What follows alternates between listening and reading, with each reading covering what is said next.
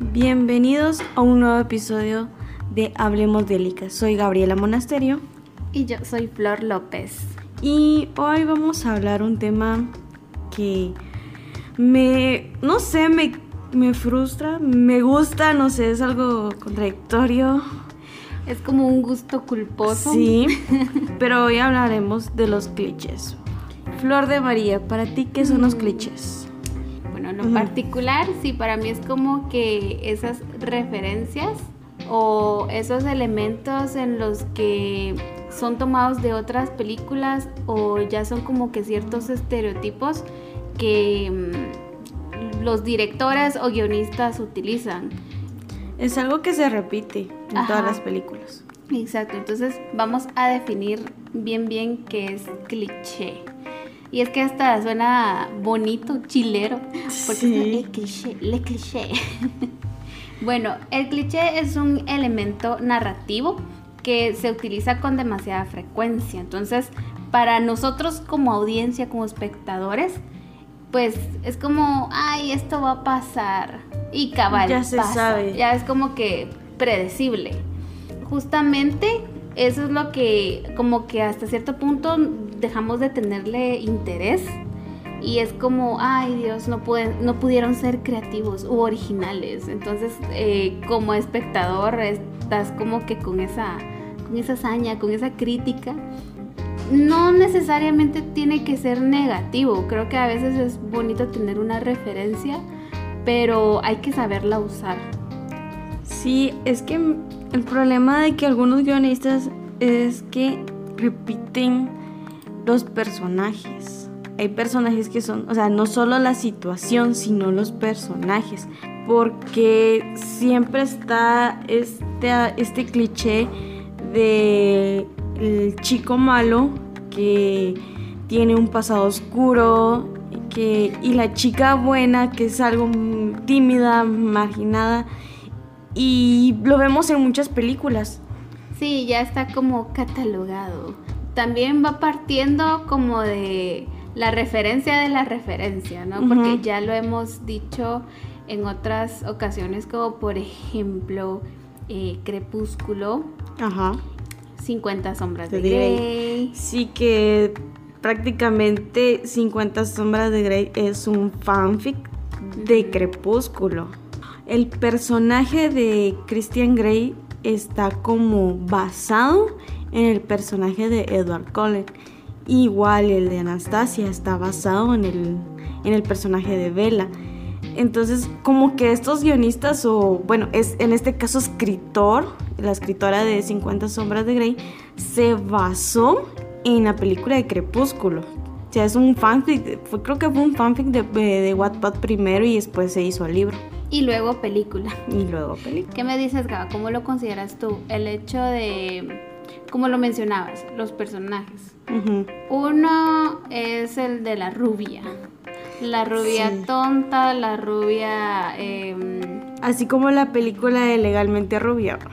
Todo su círculo social creían que era la tonta, que no podía estudiar leyes. Y eso me llamó la atención precisamente de esta película en la que ella trata de romper ese estereotipo. Claro, tiene sus manías y tiene su, su forma de ser, pero no por eso vas a, a subestimar a, a una persona solo por su color de cabello llegar hasta también como en otros casos, pero este ya es otro, es un caso extremo de, de racismo, ese ya no es un cliché, eso ya Ajá, es un- la ese ya es palabra un- como tal.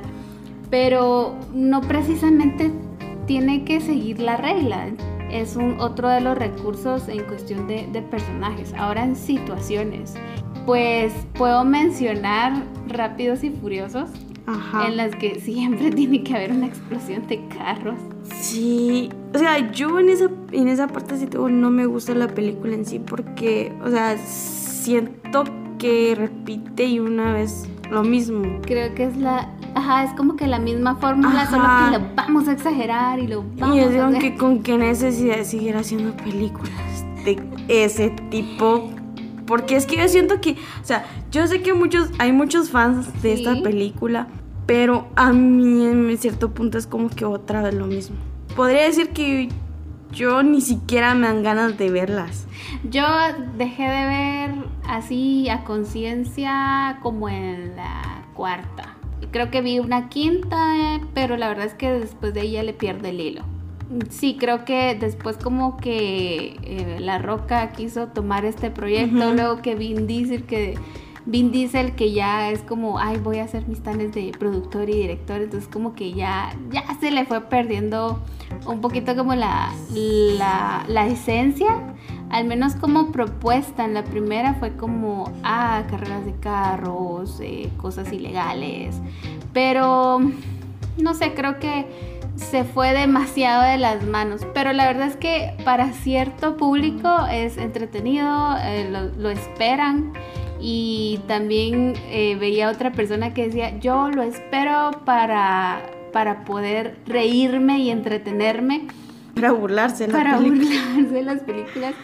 Pero existen un montón de clichés en estas películas en las que, por ejemplo, el policía siempre está atrapando al ladrón, luego que surge una situación inesperada, eh, siempre está como que la damisela en apuros. Han tratado como que también darle como empoderamiento a los, a los personajes femeninos, pero no sé, siento que todavía... creo que no, es lo suficiente. Ajá, creo que todavía les falta, entonces por lo mismo, no soy tan fan como tú lo mencionas también, entonces mm, prefiero no, no escabullir en, en esta película. Sí, yo creo que hay muchos clichés en, en el cine, no, no necesariamente en las películas románticas, sino en otras situaciones.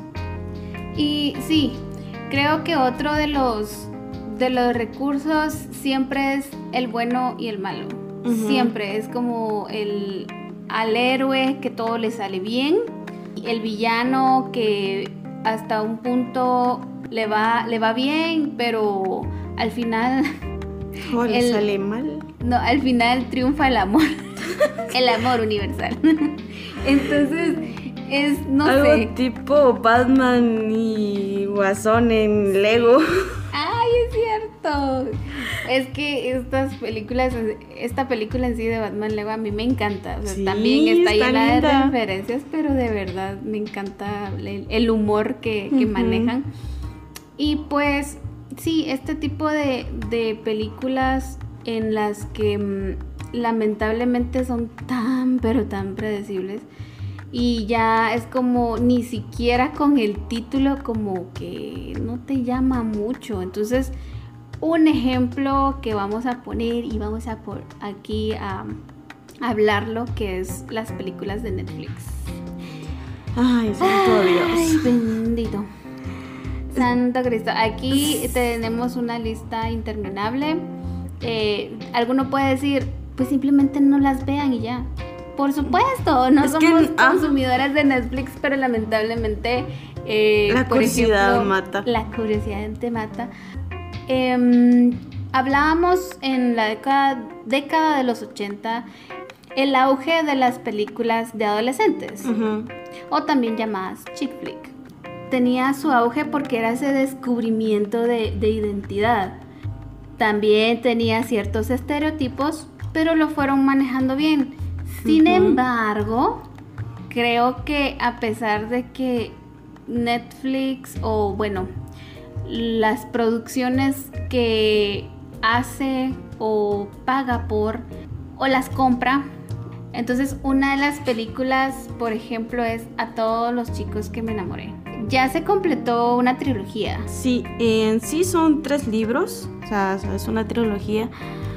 Esta película en sí está llena de clichés. Si nos ponemos a analizar cada parte de las tres películas, o sea, no nos alcanza un podcast. Aparte de eso. Y creo de que, o sea, la primera película para mí estuvo así con que no, no puedo decir que, ah, qué gran película, porque en realidad no, para mí no está tan buena. Y la segunda creo que fue innecesaria. La segunda no me gustó. Creo que fue, o sea, si hubiera preferido que hubiera sido la historia de la primera y la tercera. Que la tercera creo que sí compensó un poco mucho sobre la historia. Pero sí, vamos a ver que siempre es el típico cliché de que es la niña que le falta una, le falta la mamá o le falta el papá, que tiene tres hermanas eh, que estudia, la, estudia en la secundaria y que no sabe qué hacer con su vida, que se refugia en la literatura. en las series, en este caso es con las series, de, los, 80 y los de los 90. Es que creo que una cosa que en lo particular me llamó la atención fue el vestuario, porque siento que impuso, impuso como que cierto estilo. Y ahí fue como, ¿de qué trata la película entonces? Sí, yo sí creo que eso de que el vestuario sí como que representó bastante la película porque uno mira la imagen y ya sabe que es Lara G por su vestuario.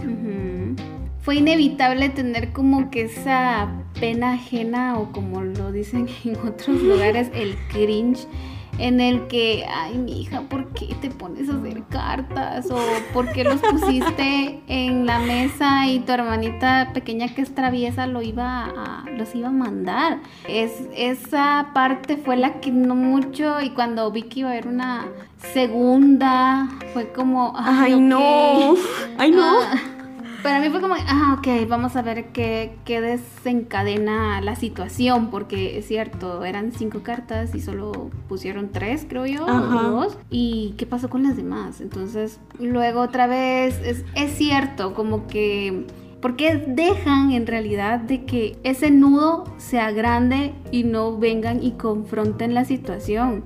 Y siento que poco a poco eso va quedándose en esta generación en la que en vez de cuestionar, en vez de hablar claro, van a huir, van a mentir, van a escapar. Entonces simplemente eso es lo que no, mucho me agrada. El problema es de que la mayoría de esta película la miran adolescentes. Como que normalizan este tipo de situación porque llegan a un punto donde las, estas, las chicas adolescentes dicen, yo quiero un Noah Centineo pero en realidad ese es el personaje que hace Noah Centineo. Es que hay que hablarlo claro, el chico está guapo. Sí. El chico es como que llena todos los requisitos. Bueno, en realidad depende de cada gusto, pues, pero, eh, pero no es lo mismo, no es lo mismo tener, llenar los requisitos físicos a los internos, a, en este caso al personaje que está basado en un libro, porque es plasmarlo. Entonces, de unas páginas a darle ya cabello, piel. Entonces, es muy, muy distinto. Sí, aparte de eso de que, ya que mencionaste ese libro, eh, hubieron partes del libro que no están en la película. Y yo creo que no la debí, o sea, obviamente la parte es el libro y aparte de la película, pero hubieron partes que no las hubieran quitado. Porque en el libro dice que este personaje de Peter Kavinsky iba a cambiarse de universidad para estar cerca de Lara G. Cuando en la película en sí, este Peter Kavinsky es como que tenés que estudiar donde yo estudio para estar juntos. A, a este en la película le hacen como un personaje malo, obsesionado para que la relación funcione pero... Y lo único, bueno, para mí fue como, ¿por qué mientes, Lara Jean? ¿Por qué no le dices? Y es cierto, tal vez uno dice, ay, es que no quiero em, lastimar a la otra persona con mi comentario.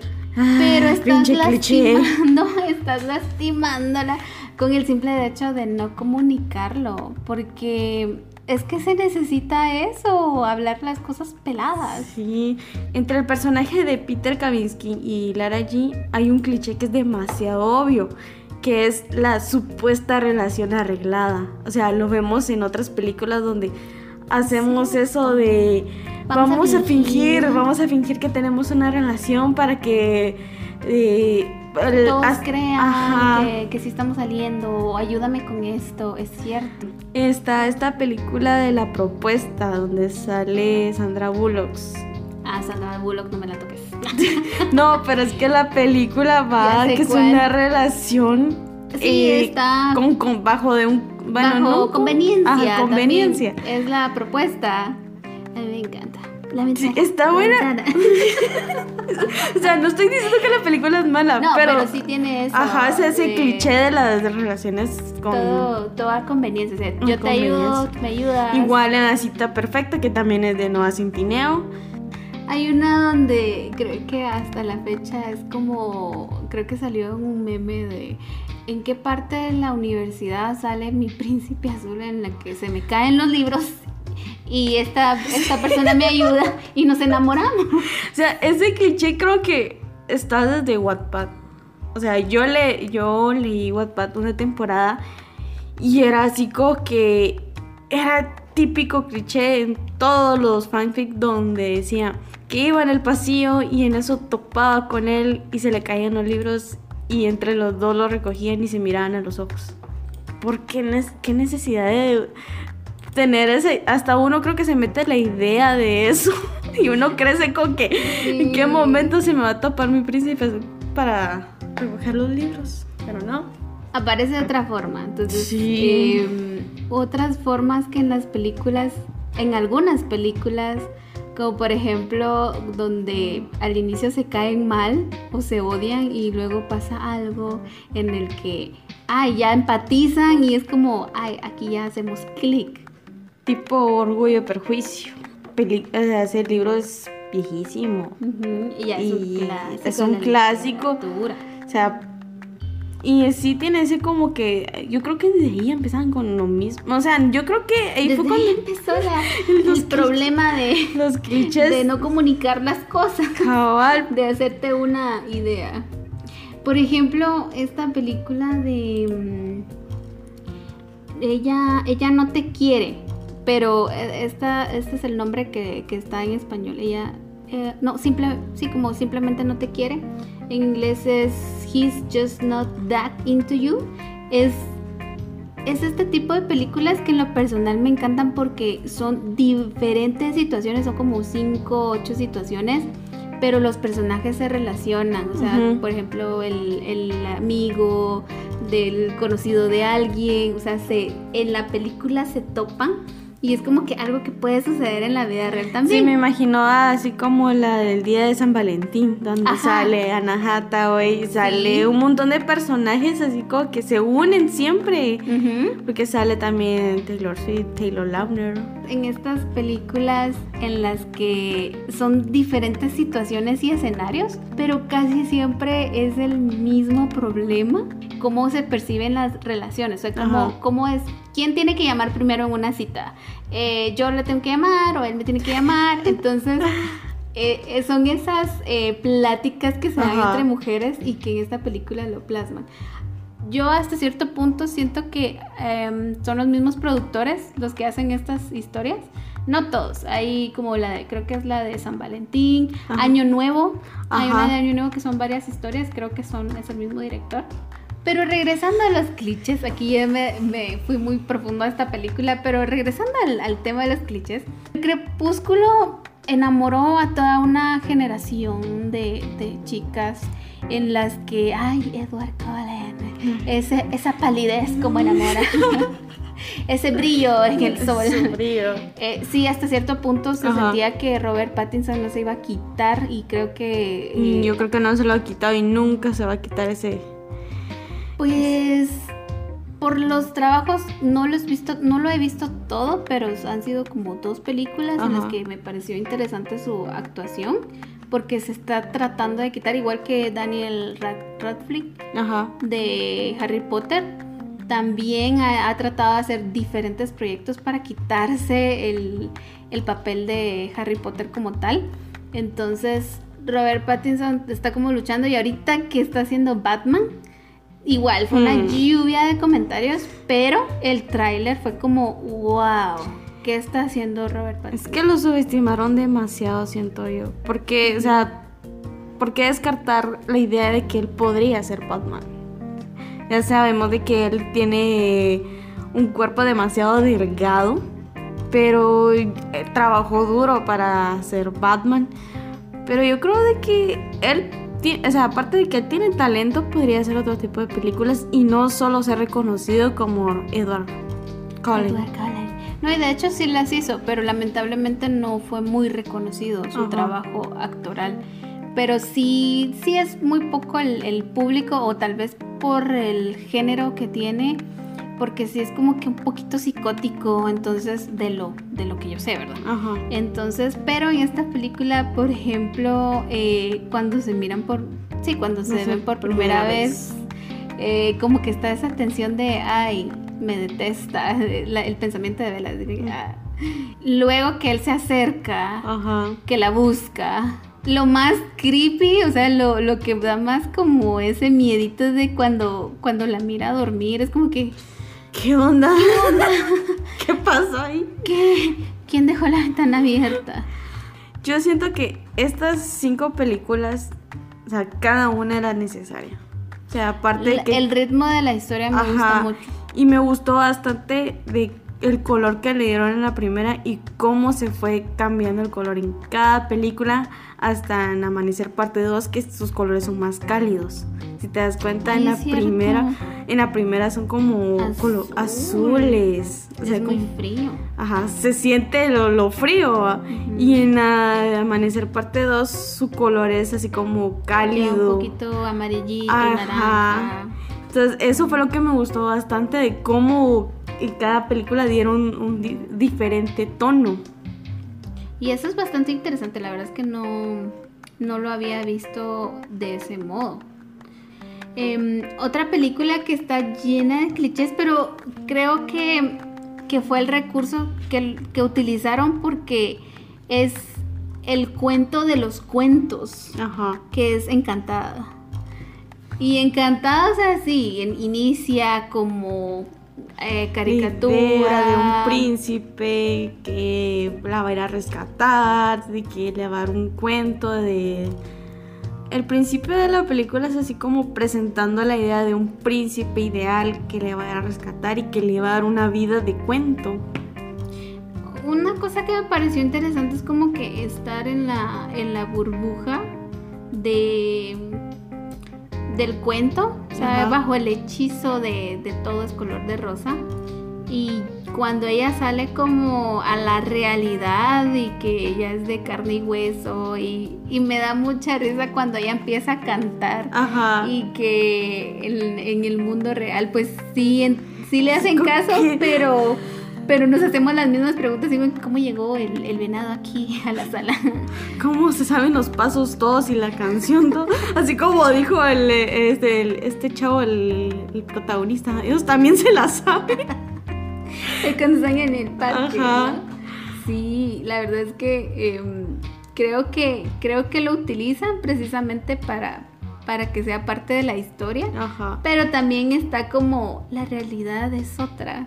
Creo Sí. que co- como el protagonista o el interés romántico eh, es de mm, es un padre eh, divor- es un padre eh, ajá, divorciado Viudo. o viudo y es abogado, eso es, abogado de, de divorcios. Entonces, mm, cuando llega ella a la oficina y así, ay, ¿qué tal? Ella todo es amor, amor y paz. Entonces, cuando le dicen, nos estamos divorciando, ella empieza como a llorar y así Sí, porque que, "No". tiene la idea de eso de que el amor es perfecto. Ajá, y que es para siempre. Fíjate que ahorita me estaba acordando que hay otra película que está llena de clichés que es After, que está basada... ¿no? Ajá, que están basadas en un fanfic de Wattpad que después se hicieron libros. Lo curioso de este fanfic es que los personajes son creados o basados en los integrantes de la banda de One Direction. Es cierto, yo solo he escuchado de, de ese fanfic. Y ajá. cuando lo hicieron libro físico, obviamente le tuvieron que cambiar los nombres de cada personaje de este Sí, libro. Ya como que los derechos de autor, Ajá. el nombre de los chicos. Va, y de ahí va cuando ya se hizo película. O sea, yo no he leído los libros. eh, vi, la, vi la primera película y sí me puse, o sea, sí, sea, como que sí me gustó, pero todavía es como un gusto culposo. Porque es que Ah, bueno, es que tú leíste primero El- ese fanfic. No, yo, o sea, el- no lo leí, pero sí había tenido como una vaga idea de, de qué trataba. Ah, ya. Sí, pero en este caso es así como es el chico malo que tiene como demonios internos y por una apuesta tiene una relación con esta chica. Entonces ahí va, empezamos con los clichés, va, ya el, Con la chica en cuestión. Ajá, va el, el chico malo, la chica buena y que tiene una relación por una apuesta. El punto es de que este ya en la segunda yo siento de que él sus, con sus problemas de ira, va, que también es otro cliché de que Ah. todo lo arreglan a golpes. Y el punto de que empiezan como a normalizar la violencia, siento yo, o sea, ¿quién va a querer un Hardy como novio? va? Porque eh, ¿cómo vas a querer que alguien te esté te esté somatando las Celando. cosas, celando? Es Y el riesgo o miedo a que en verdad ya llegue a un contacto físico en el sentido ya golpes. Sí, porque, o sea, en las películas lo pueden como normalizar, o sea, ah, es una relación bonita. No, Al- y son situaciones que se dan, pero el problema aquí es que lo romantizan y Ajá. lo normalizan.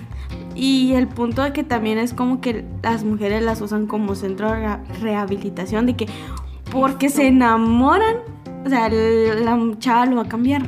Y eso no debería ser así, porque en la vida real tampoco pasa. Ay, pues me recuerda esa frase que, que decían las abuelas, es que yo lo voy a cambiar. Creo que eh, no, y no pasa, no pasa. No. Entonces, si en la vida real no, no, de verdad no pasa, ¿qué les hace pensar a los guionistas en, en qué momento pasan a, a que, ay, es que me pega, me pega porque me quiere? Así como Entonces, no. La de Tres metros sobre el cielo. Ajá. Me acuerdo que esa película más o menos es del 2011, creo yo, no estoy segura. Pero la cuestión es de que igual el mismo problema, Sí. el chico malo y que se enamora de, H, ajá. de, de esta chica, va, Babi. ajá, y va, él se comporta tan violento, o sea, tiene esos problemas de ira, tiene un lado oscuro.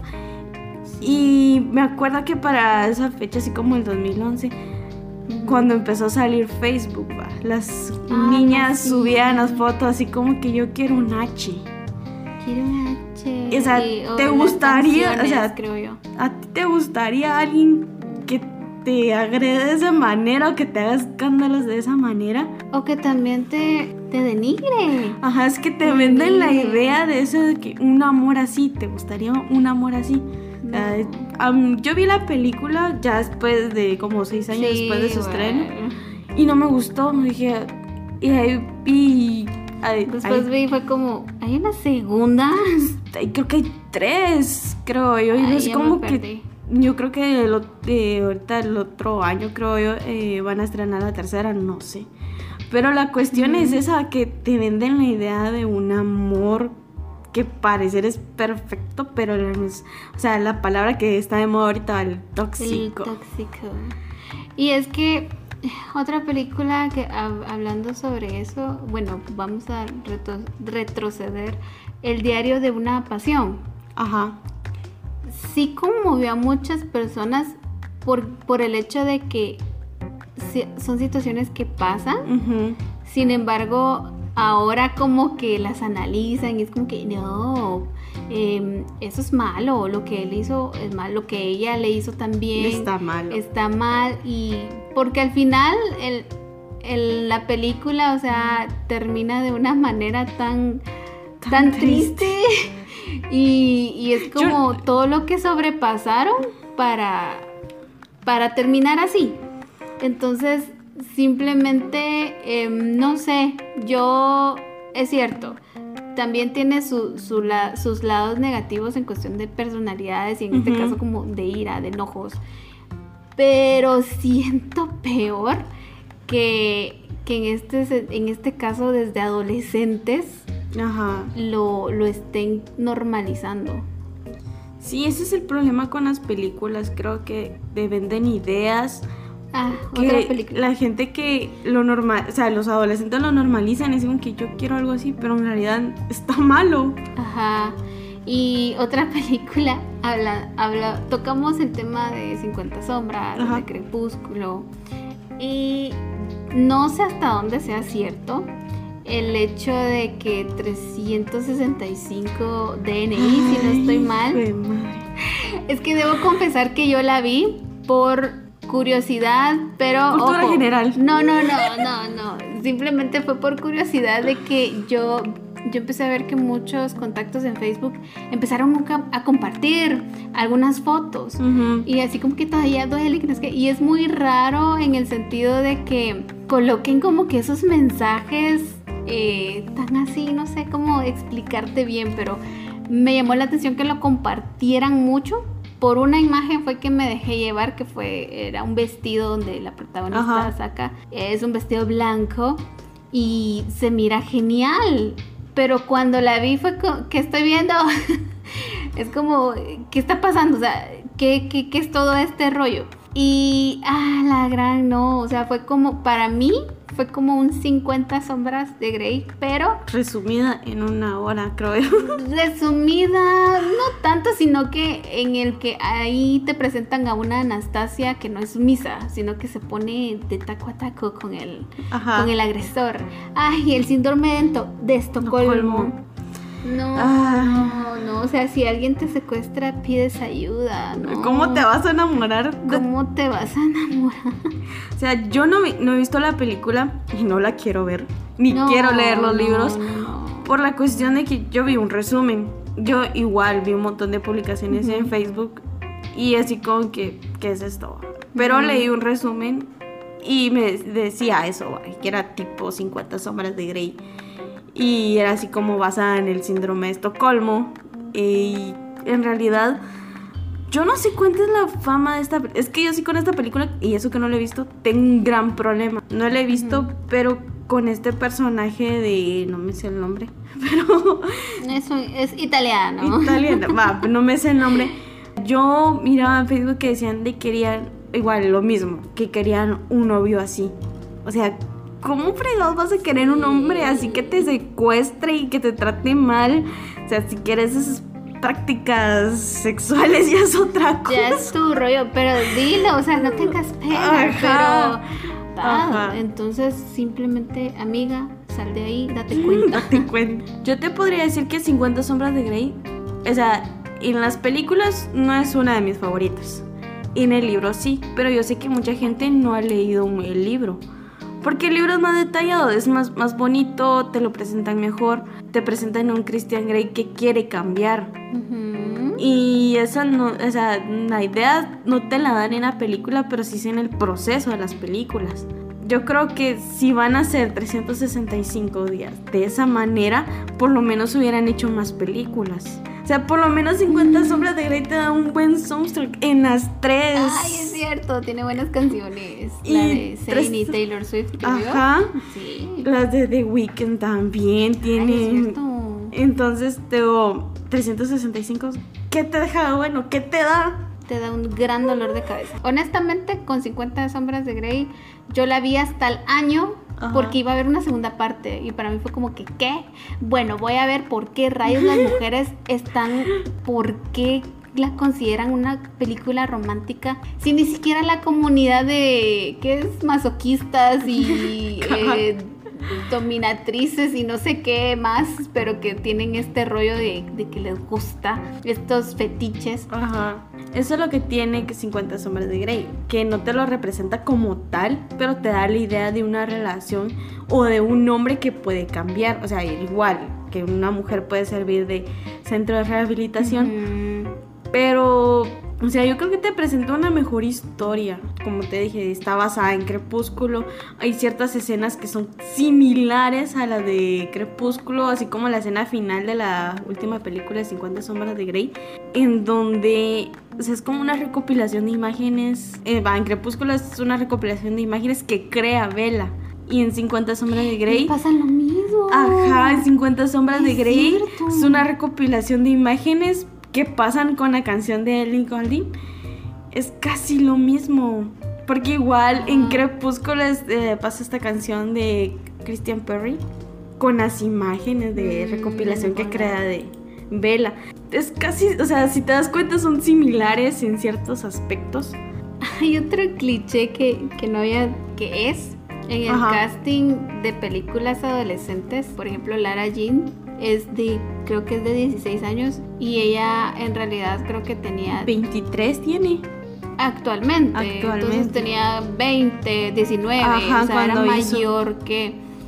Hay otras, en, en series también pasa de que el actor eh, principal, es, su personaje es de 15 años Tiene como y el 25. actor tiene como 25, 27, es como, no sea, hay talento nuevo, hay- o sea, pueden mejorar el casting, no necesariamente porque sea cuadrado, porque sea eh, el, el chico bonito. Ahorita que hablaste de los personajes musculosos, me acordé de la película Están de los Besos, Ay, no. que es de No. Netflix y también basado en Wattpad, después libro. En este aspecto es así como que también el, se repiten los clichés y sale este personaje de Jacob Lord, eh, Lordi, que también sale en Euforia, que para mí su actuación me gustó más en Euforia que en Están de los Besos. Porque imagino. yo siento, o sea, en la primera película de Están de los Besos, te puedo decir que no me gustó. Por el simple hecho de la amistad de él y Lee. Que, o sea, quería presentar una amistad así con que, Ujú, ah, la perfecta, ajá, crecieron de- desde niños, crecieron juntos. Pero me doy cuenta de que el control que quiere tener Lee sobre la vida de Ellie.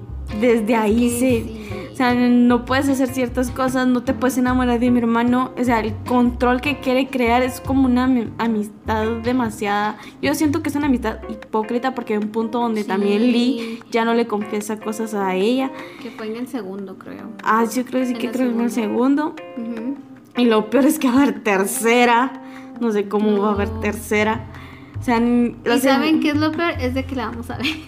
Sí, solo por. Lamentablemente la vamos a ver para tirarle más hate. Ajá. No, la verdad es que honestamente yo la vi por por la mamá de mm, Lee. Sí, cierto. Porque es esta actriz Molly Ringwald y ella en los ochentas fue esa chica pelirroja en la que, bueno, yo recuerdo dos películas, en la de Sixteen Candles y La chica rosa. Club de los cinco también El salió. Club de los Cinco también, ajá, Ajá. es cierto, es cierto. Entonces dije, ay, ella tiene que tener un gran aporte en la película, al menos en la primera, cuando la vi la primera vez. Y para mi sorpresa solo como, hola Lee, hola Eli, hola no sé qué, y ya. y de ahí lo otro es el consejo que le da Ajá. a Eli, si no estoy mal, es como que, ay hija, recuerdo tal y tal cosa. Y es como, tú eres, tú fuiste una actriz icónica en los 80, ¿qué rayos? estabas haciendo ahí o? Sí. Pero sí, yo tengo, en esta película sí tengo un gran problema porque en realidad yo siento que sí está mala. O sea, si, si hubieran querido hacer película del, del libro, hubieran cambiado. Así, aquí sí creo que hubiera sido necesario cambiarle ciertas cosas. Porque supuestamente su nombre es Están de los Besos. En la segunda Ya ni siquiera hay un stand. es el final y casi ni sale, entonces donde, eh, la historia ya no se siente la misma. Y creo de que, o sea, lastimosamente va a haber tres y lastimosamente la vamos a ver. Pero Sí. digo, las, las actuaciones de John King y Jacob eh, Lordy en otras películas, o mejor dicho, en series, han sido buenas y me, Sí. me enoja me- que sean reconocidas sus actuaciones por esta película y no con, los con otras. Con otras que... Y es que esta chica, Joiki, la verdad es que es preciosa. Tiene un carisma que irradia, aunque sus personajes quizás sean muy diferentes a su personalidad como tal. Creo que sí, ya hizo un, un papel un, un poco más fuerte y más pesado. Em, si no estoy mal, se llama The Act. Ajá. y fue como también reconocida. Entonces fue lamentable que por hacer la segunda parte de esta película como que tuviera más reconocimiento, bueno, como que la van a ubicar más por esto que en sí por, por su versatilidad Ajá. en otro género. Pero bueno, estas han sido algunas películas que tienen muchos clichés, o sea, se ven muy repetitivos. Y mm, alguna de las películas que nos molesta en sí Sí, creo que fue más, más el odio que en sí el tema. del clicheo. Precisamente es eso, para que sea el ejemplo.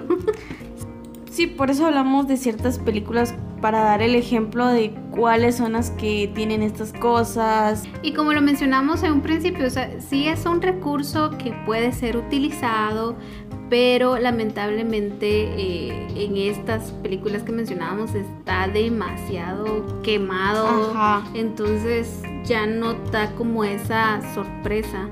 Sin embargo, pues si alguno eh, pues tiene como que de preferencia estas películas, lo, sentimos. lo sentimos y lo respetamos, porque igual, o sea, más de alguna película que a mí me encante, a Gaba no le puede gustar, y tiene, ella también tiene alguna que a mí en lo personal no mucho, entonces es cuestión de, de, gustos y de opiniones y como lo mencionábamos en otro podcast de que no se dejen influir, o sea, cada uno tiene sus gustos, tiene su personalidad y tiene su criterio, entonces ustedes son libres de, creerlo, pero precisamente era esto para ejemplificarlos. Y hemos llegado a esta sección del el glosario, donde igual en otros podcasts hemos hablado de aclarar ciertas palabras que hemos mencionado en el transcurso de este podcast. Una de las palabras que mencioné fue la del fanfic, que traducida es ficción de fan. Es una ficción creada por fans para fans, en la cual se toma un texto original de un libro y se crea por lo general. O también en el caso que tú decías de, de One Direction. Ajá. O sea, son personas famosas y les crean una situación. Sí, por lo general es creada por un fandom que es distribuido por el mismo. Y yo creo que por eso se hacen famosos y creo que otro término que vale la pena que nos expliques, por ejemplo, mencionaste Wattpad. Entonces, del fanfic, eh, como que es un portal que está en línea y todo, pero Wattpad fue la otra palabra que sí, mencionaste. Wattpad es una aplicación donde los mismos fans crean fanfic, de, o sea, redactan fanfic de artistas y historias, pero también es una plataforma online de lectura y escritura.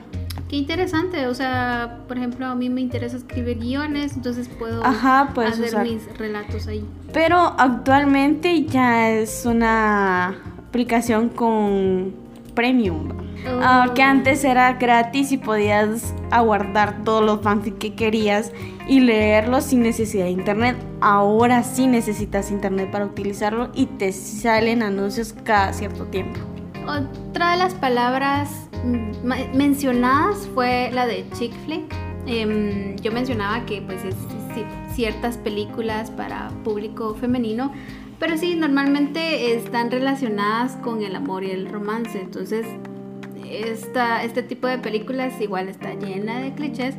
Eh, uno de los que no mencionamos fue como el triángulo amoroso, las amistades. Entonces... ese grupito de las tres chicas donde son las malas y le hacen la vida imposible a la, actriz principal, que son clichés que se miran en muchas películas.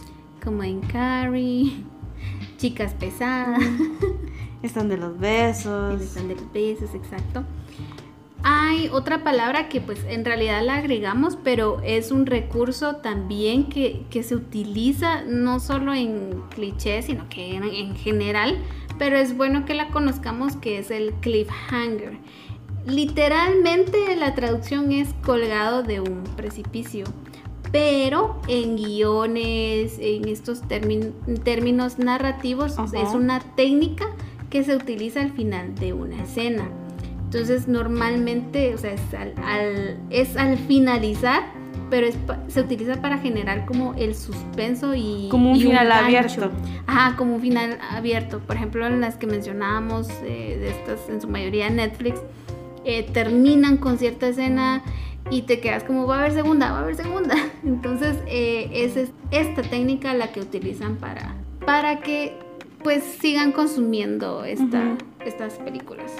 Y pues bueno, aquí le damos final y esperamos que haya sido de su agrado nuevamente y pues como les mencionábamos, cada uno es libre de, ver lo que quiera. No nos odien por haber criticado mal, mal algunas películas, pero es que no todas las películas tienen pues, buenas críticas. Entonces hay ciertos puntos de vista que a algunos les va a gustar y a algunos, mm, pues así como uh no nos gustan ese tipo de películas.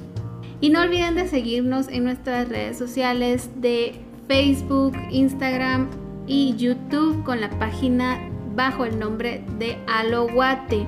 Nos encuentran con el hashtag de Hablemos de Licas. Adiós. Hasta la próxima.